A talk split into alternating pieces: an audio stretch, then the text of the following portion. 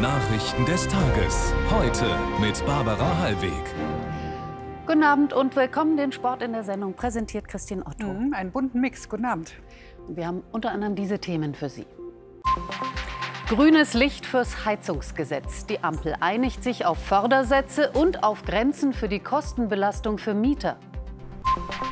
Razzia beim Kardinal. Hat der Kölner Erzbischof Wölki vor Gericht einen Meineid geleistet? Und Drogentod mit 13. In Mecklenburg-Vorpommern haben Dealer hochdosierte Ecstasy-Pillen an Kinder verkauft. Das umstrittene Heizungsgesetz kann wohl doch noch vor der Sommerpause verabschiedet werden. Eine Nachtsitzung der Fraktionsspitzen hat offenbar einen Durchbruch gebracht. Die FDP betont, niemand werde verpflichtet, seine Heizung auszubauen. Ein paar Details sind schon durchgesichert, durchgesickert. So soll es generell einen Zuschuss von 30 Prozent geben, wenn man eine klimafreundliche Heizung einbaut. Der Zuschuss kann sich für einkommensschwache Haushalte auf bis zu 70 Prozent erhöhen. Und ab dem Jahr 2029 soll dem Erdgas regenerativ hergestelltes Gas beigemischt werden. Lars Bonsack berichtet. Welche Heizung muss wann, wie und mit welcher Unterstützung eingebaut werden, um dem Klima noch rechtzeitig zu helfen? Diese Fragen haben die Ampelkoalition nahe ans Scheitern gebracht. Jetzt scheint der Streit wohl endgültig beigelegt. Für die SPD hat das Gesetz einen deutlich sozialeren Anstrich bekommen. Wir haben die Förderkulisse noch mal wesentlich erweitert. Wer weniger hat, bekommt mehr. Und das bis zu 70 Prozent. Wir haben ganz explizit die Mieterinnen und Mieter geschützt, jetzt in unserer Konkretisierung. Und zwar, dass Mieterhöhungen durch diesen Heizungsumtausch maximal 50 Cent pro Quadratmeter äh, betragen dürfen. Die FDP dagegen betont, dass die Vermieter 10 Prozent der Kosten für den Austausch der Heizung auf die Mieter umlegen können und sieht sich in ihrem monatelangen innerkoalitionären Widerstand bestätigt. Es war wichtig, dass wir diese Debatte, die ja auch öffentlich sehr stark äh, geführt wurde und auch zu Recht äh, geführt wurde, die die Menschen sehr stark äh, verunsichert hat, dass wir uns als Parlament jetzt sehr verantwortungsvoll dieser Aufgabe gestellt haben äh, und auch die Bedenken, die ja ernst zu nehmen sind, äh, aufgenommen haben und jetzt im Gesetzesentwurf auch maßgebliche Änderungen herbeiführen, damit die Menschen nicht überfordert werden. Die Union kritisiert das Vorgehen der Ampel scharf.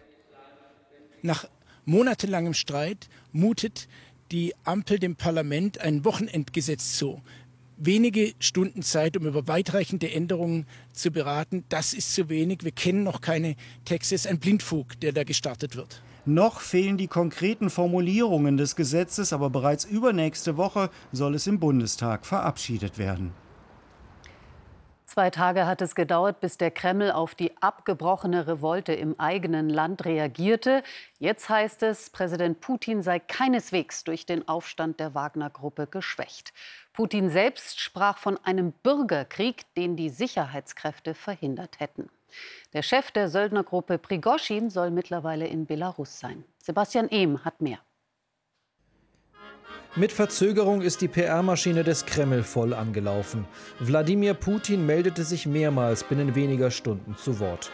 Bei einer Gedenkveranstaltung spricht er vom glorreichen Einsatz der Sicherheitskräfte gegen die Wagner-Gruppe, die er Verräter nennt. Unsere Waffenbrüder, die Piloten, starben bei der Konfrontation mit den Rebellen. Sie haben nicht gezögert und haben ihre Befehle und ihre militärische Pflicht ehrenvoll erfüllt. Putin will der Welt jetzt vor allem eins zeigen. Er hatte auch während des Aufstands alles unter Kontrolle. Der Präsident gibt heute erstmals zu, dass die Wagner-Gruppe mit über 900 Millionen Euro aus Staatsmitteln finanziert wurde. Die finanzielle Unterstützung der gesamten Wagner-Gruppe hat vollständig der Staat übernommen.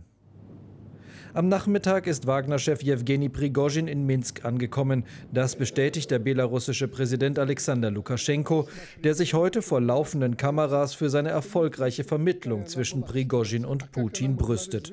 Offen und selbstbewusst spricht er darüber, wie er den Wagner-Chef in seinen Sicherheitsapparat einbinden könne. Wenn die Wagner-Kommandeure zu uns kommen und uns helfen, ist das eine gute Erfahrung. Sie kämpfen an vorderster Front. Das sind Sturmtruppen. Sie werden uns sagen, was im Moment wichtig ist. Unklar, was er damit meint. Doch Putin dürften diese Worte nicht gefallen. Lukaschenko will eng mit einem Mann zusammenarbeiten, den Putin öffentlich zum Verräter erklärt hatte. Hat Putin die Fäden noch in der Hand? Welchen Einfluss hat der Aufstand der Wagner-Gruppe auf den Ukraine-Krieg? Antworten gibt es bei heute live um 19.30 Uhr in der ZDF-Mediathek und auf unseren Social-Media-Kanälen. Die Vereinten Nationen werfen Russland einmal mehr Kriegsverbrechen vor. Mehr als 800 Festnahmen von Zivilisten in der Ukraine seien bisher dokumentiert. Fast alle hätten von Folter berichtet. 77 Menschen seien willkürlich hingerichtet worden. Aber auch die Ukraine habe Zivilisten festgenommen und misshandelt, wenn auch in weit geringerer Zahl. An der Front gehen die Kämpfe mit aller Härte weiter. Christian Volk. So sieht Krieg aus. Bilder veröffentlicht vom ukrainischen Militär, offenbar aus der Region Bachmut. Ukrainische Soldaten greifen russische Schützengräben an. Ein bis zwei Kilometer habe man die Front hier verschieben können. Der Präsident zufrieden. Unsere Soldaten sind in alle Richtungen vorgedrungen. Das ist ein glücklicher Tag. Ich wünsche den Jungs mehr solcher Tage. Auch südlich von Bachmut soll es Vorstöße geben bei Grasnogorowka in einem Gebiet, das seit 2014 von russischen Separatisten besetzt ist.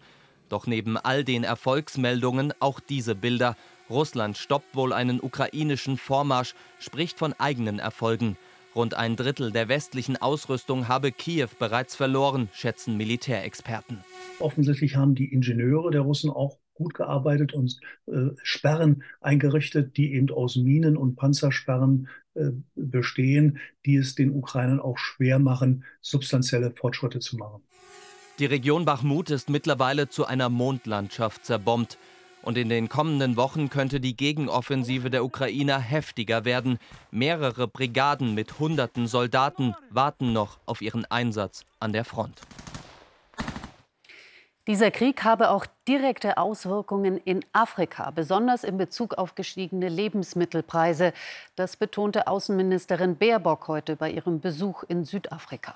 Das Land hat den russischen Angriff auf die Ukraine bislang nicht verurteilt. Im August ist dort der russische Präsident im Rahmen eines Gipfeltreffens eingeladen. Aus Pretoria berichtet Patricia Wiedemeyer. Es ist ein kurzer und kein leichter Besuch. Zu groß sind die Meinungsunterschiede beim Thema Ukraine-Krieg. Doch die Begrüßung von Annalena Baerbock durch ihre südafrikanische Amtskollegin Naledi Pandor immerhin herzlicher als erwartet. Südafrika sieht sich als neutral an, enthielt sich bei Abstimmungen in der UN. Baerbock versucht immer wieder, die eher russlandfreundlichen Südafrikaner zu überzeugen. Die Stimme Südafrikas hat Gewicht in der Welt. Wenn das Land Nelson Mandelas und Desmond Tutus sich gegen Unrecht ausspricht, hört die Welt zu. Südafrikas Präsident war kürzlich mit einer afrikanischen Delegation in der Ukraine und in Russland, traf Zelensky und Putin, legte einen Friedensplan vor, bisher ohne Erfolg. Das ist wohl ein Ergebnis dessen, wie sich Südafrika verhalten hat, denn es gibt derzeit kaum jemanden außer uns, der mit beiden Seiten verhandeln kann. Wir können Erfolg haben, wir können scheitern, aber wir haben versucht, Frieden zu stiften. Am Nachmittag dann ein spontanes, langes Treffen mit dem Präsidenten Ramaphosa. Den Friedensprozess will er weiter fortsetzen. An der Haltung gegenüber Russland wird es wohl nichts ändern. Trotz aller Differenzen beim Thema Russland betonen beide Länder auch gemeinsame Interessen beim Klimaschutz, beim Handel und bei der Gleichstellung. Es ist erklärtes Ziel der Ampelregierung, die Länder des globalen Südens mehr und besser einzubinden. Da lohne sich auch dieser Kurztrip nach Südafrika, so die Außenministerin. Auch deshalb fördert die EU mit 8,5 Milliarden Euro die Energiewende in Südafrika. Noch ist hier Kohle der Hauptenergieträger. Flächendeckende Stromausfälle sind die Regel. Rohstoffe für die Erneuerbaren gibt es reichlich. Zumindest in dieser Beziehung ist Südafrika für Deutschland ein verlässliches Partnerland. Eine Razzia in Räumlichkeiten eines Kardinals. Das ist eher selten. Die heute war nach Angaben der Staatsanwaltschaft alternativlos. Im Mittelpunkt steht der Kölner Kardinal Wölki und der Verdacht der Falschaussage vor Gericht. Es geht um die Frage, ob Wölki davon wusste, dass einem Priester des Bistums sexueller Missbrauch vorgeworfen wird. Peter Böhmer. Der Kölner Kardinal Wölki öffnete den Ermittlern heute Morgen selbst die Tür. Durchsuchungen der Staatsanwaltschaft mit 30 Beamten in sechs Objekten, unter anderem der erzbischöflichen Residenz. Es geht um den Vorwurf des Meineids und der falschen eidesstattlichen Versicherung. Inhaltlich geht es dabei im Wesentlichen jeweils um die Frage, ob Kardinal Wölki überhaupt und wenn ja, zu welchem konkreten Zeitpunkt Kenntnis von gegen zwei Kleriker erhobenen Missbrauchsvorwürfen hatte. Wölki hatte im März vor Gericht unter Eid ausgesagt, Details zu den Vorwürfen gegen einen beschuldigten Priester nicht gekannt zu haben. Zuvor hatte er 2021 im selben Fall eine eidesstattliche Erklärung abgegeben. Der Mann war von Wölki befördert worden. Auch in einem anderen Fall will Wölki nichts von Missbrauchsvorwürfen gewusst haben. Das Erzbistum reagierte bisher nur per Pressemitteilung auf die Razzia. Erfahrungsgemäß wird es geraume Zeit in Anspruch nehmen, bis das Ergebnis vorliegt. Bis dahin bitten wir die Öffentlichkeit, eine ergebnisoffene Untersuchung nicht zum Anlass zu nehmen, Vorverurteilungen auszusprechen. Kardinal Wölki hatte bisher sämtliche Vorwürfe zurückgewiesen. Bisher ist es nur ein Anfangsverdacht, doch die Razzia heute in Köln zeigt, dass die Staatsanwaltschaft die Vorwürfe durchaus ernst nimmt. Sollten sie sich bestätigen und Kardinal Wölki in einem möglichen Prozess tatsächlich Meineid nachgewiesen werden können, droht ihm eine Haftstrafe von mindestens einem Jahr.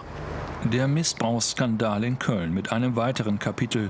Das Bistum kommt aus den Schlagzeilen nicht heraus. Der Hass gegen Jüdinnen und Juden in Deutschland bleibt ein großes gesellschaftliches Problem. Das zeigt die Zahl der gemeldeten antisemitischen Vorfälle. Im vergangenen Jahr zählte der Bundesverband der Recherche- und Informationsstellen Antisemitismus 2480 Fälle. Das heißt, im Schnitt gibt es pro Tag fast sieben registrierte Beleidigungen, Sachbeschädigungen, Bedrohungen oder gewalttätige Angriffe.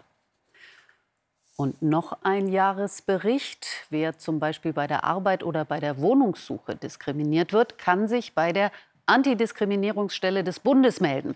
Im vergangenen Jahr sind insgesamt 8.827 Anfragen eingegangen, so viele wie nie zuvor. Das sind 14 Prozent mehr als im Vorjahr. Die Menschen berichteten am häufigsten über rassistische Diskriminierungen, 43 Prozent, Diskriminierung aufgrund einer Behinderung beklagten 27 Prozent, wegen des Geschlechts 21 Prozent und wegen des Alters 10 Prozent. Mehrfachnennungen waren möglich. Vor acht Jahren flog die Abgasmanipulation an Millionen von Autos auf Heute ist erstmals ein früherer Manager des VW-Konzerns wegen Betrugs verurteilt worden. Ex-Audi-Chef Stadler erhielt ebenso wie zwei Mitangeklagte eine Bewährungsstrafe plus Geldstrafe. Alle drei hatten einen Vorschlag des Gerichts akzeptiert. Sie legten Geständnisse ab. Dafür muss keiner ins Gefängnis. Alexander Pohl und Peter Aumeier. Fast unbemerkt verlässt Rupert Stadler am Abend das Gerichtsgebäude nach 172 Prozesstagen als freier Mann. Und doch ist der einst so erfolgreiche Manager heute verurteilt worden als erster Vorstandschef im Dieselskandal. Ein Jahr und neun Monate auf Bewährung, dazu eine Geldauflage von 1,1 Millionen Euro. Das Gericht hat sehr detailliert erklärt, warum es im Ergebnis davon ausgeht, dass Audi hier unerlaubte Abschaltvorrichtungen verwendet hat und warum die Angeklagten jeweils davon wussten bzw. dies auch veranlasst haben und dies, nachdem sie es wussten, nicht verhindert haben im Falle des angeklagten ehemaligen Vorstandsvorsitzenden des Unternehmens. Der Dieselskandal beschäftigt die Justiz seit Jahren. Eine spezielle Software sorgte auch in vielen Audi-Modellen dafür, dass diese auf dem Prüfstand weniger Schadstoffe ausstießen als im Straßenverkehr. Erst nach langem Zögern gab Robert Stadler Mitte Juni zu, von dieser Manipulation gewusst zu haben. Stadlers Verteidigung nach dem heutigen Urteil erleichtert. Nach der über sechsstündigen Urteilsverkündung sind wir jetzt erstmal zufrieden, dass das Verfahren zu Ende ist und dass Herr Stadler seine Freiheit erhalten haben konnte. Der Schaden aus dem Dieselskandal beläuft sich allein für Audi auf rund 2,7 Milliarden Euro. Stadler ist mit Rechtskraft des Urteils ein vorbestrafter Betrüger. Das Gericht ist davon überzeugt. Stadler wusste von der Abgasmanipulation und hat nichts dagegen unternommen. Damit trägt er Schuld am Betrug an Millionen Audi-Käufern. Mit dem Urteil gegen Rupert Stadler geht eines der prominentesten Verfahren im Dieselskandal zu Ende. Hände weg von Drogen, möchte man rufen angesichts der Tragödie in Mecklenburg-Vorpommern. Eine 13-Jährige ist tot, eine 14-Jährige kämpft in der Klinik um ihr Leben. Einer 15-Jährigen geht es etwas besser. Die jungen Mädchen haben wohl das Gleiche genommen, eine hochdosierte Ecstasy-Pille namens Blue Punisher. Gegen einen 37-Jährigen wurde Haftbefehl erlassen. Bernd Mosebach hat mehr. Das Mädchen schwebt in Lebensgefahr, als es gestern im Neubrandenburger Klinikum eingeliefert wird. Am Nachmittag stirbt die 13-Jährige. Klinische Tests zeigen, sie hatte Ecstasy konsumiert. Dann ist äh, wenig später gestern eine 14-Jährige in die Klinik eingeliefert worden, die ebenfalls starke Symptome aufweist und auch in kritischem Zustand ist. Und zusätzlich ist noch eine 15-Jährige seit vergangener Woche bereits in der Klinik, die ebenfalls immer noch in kritischem Zustand ist. Am Wochenende war eine 15-Jährige in Brandenburg nach Konsum von Drogen gestorben. Die Ermittler schließen einen Zusammenhang nicht aus.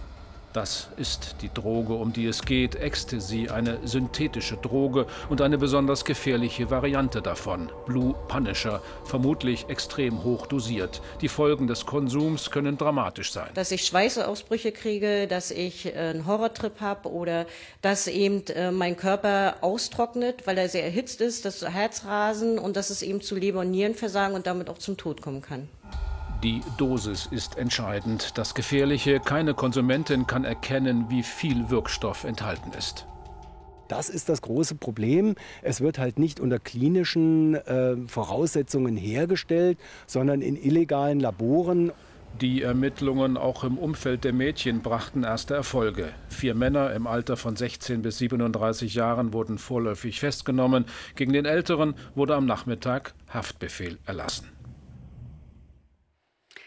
Jetzt zum Sport, zum Segeln, einmal um die Welt, aber nun ist das spektakuläre Ocean Race mhm. zu Ende. Ein halbes Jahr Abenteuer, großartig. Es ist halt also geschafft. Der Kampf mit den Naturgewalten auf hoher See. Die letzte Etappe, etwas mehr als elf Tage lang von Den Haag nach Genua, gewann Boris Herrmann mit seiner Crew auf der Malizia. Ein toller Showdown trotz Flaute. Die letzten Meilen bis ins Ziel vor Genua waren eine harte Geduldsprobe für Boris Herrmann und seine Crew. Erst in den letzten Stunden des Rennens schoben sie sich an die Spitze und sicherten sich den zweiten Etappensieg zum Abschluss der Jubiläumsausgabe des Ocean Races. Ich glaube, das äh, verändert schon mein Leben. Äh, das erste Mal, dass ich beim Ocean Race dabei bin, eine alte Legende, 50 Jahre alt, ein, äh, ja, eine der Gipfelveranstaltungen des Segelsports. 31.000 Seemeilen rund um den Globus, sechs Monate, sieben Etappen, zwei davon gewonnen, darunter die härteste durch Südpolarmeer. Erster am Kap Horn, dazu einen 24-Stunden-Geschwindigkeitsweltrekord aufgestellt. Die Liste der Erfolge vom Team Malizia ist lang, genau wie die Anlegeparty heute hier in Genua. Haben Sie verdient. Auf ein sogenanntes Fußballwunder hofft die deutsche U21-Mannschaft bei der EM in Bhutan-Georgien. Fakt ist, morgen zählt nur ein Sieg gegen England plus Unterstützung von Israel, um im Turnier zu bleiben. Eine große Herausforderung. Stürmer Yusufa Mukoko wird wohl nicht mitwirken können am kleinen Fußballwunder. Seine Muskelverletzung ist noch nicht ausgeheilt. Seine Mannschaftskollegen hingegen wollen gegen den EM-Mitfavoriten England kämpfen bis zum Umfallen und aus dem Tschechien-Spiel lernen, nämlich morgen die herausgespielten Chancen auch nutzen. Unsere Prinzipien, die gelten auch jetzt. Wir wollen mutig nach vorne spielen. Wir suchen auch den Weg nach vorne. Siegen und gleichzeitig hoffen auf die Schützenhilfe von Israel, lautet die Devise, sonst geht's bereits nach der Gruppenphase nach Hause. Wichtiger Erfolg für das deutsche Tischtennis-Mixteam Dang Chu und Nina Mittelham bei den European Games in Krakau. Durch den klaren 3-0-Erfolg im Endspiel gegen das ungarische Duo Nandor Ekşeki und Dora Madarac schafften sie die Qualifikation für die Olympischen Sommerspiele kommendes Jahr in Paris. Zack, und schon haben Sie das Ticket in der Tasche. Es geht schnell, ne? Ja. Dankeschön, Christine. Morgen gibt es noch mal ein bisschen Regen, dann beruhigt sich das Wetter wieder. Die Details hat gleich Östen Terli. Im Heute-Journal um Viertel vor zehn spricht Marietta Slomka mit Außenministerin Baerbock. Hier übernimmt morgen Mitri Sirin. Ich wünsche Ihnen noch einen schönen Abend. Auf Wiedersehen.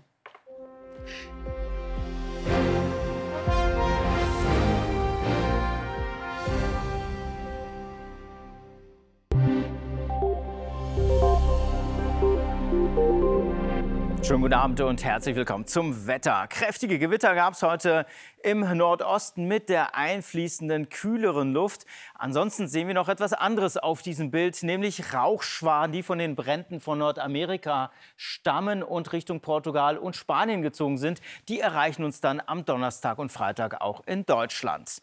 In der Nacht gibt es in der Südhälfte Regen, der zieht auch südwärts. Sonst ist es größtenteils trocken bei tiefsten Temperaturen von 9 bis 15 Grad. Und morgen gibt es Schauer im Tagesverlauf im Osten. Im Süden muss der Regen aus der Nacht erstmal verschwinden, genauso wie im Westen. Aber dann lockert es auf und die Sonne kommt hervor bei höchsten Temperaturen von 27 Grad im Südwesten Deutschlands und 20 Grad zum Beispiel an der Nordsee. In den nächsten Tagen kommen weitere Schauer und Gewitter auf. Am Donnerstag schon vom Westen her bei 23 bis 30 Grad und am Freitag überqueren sie uns allmählich ostwärts und am Samstag ist es dann ein wenig kühler. Und damit einen schönen Abend.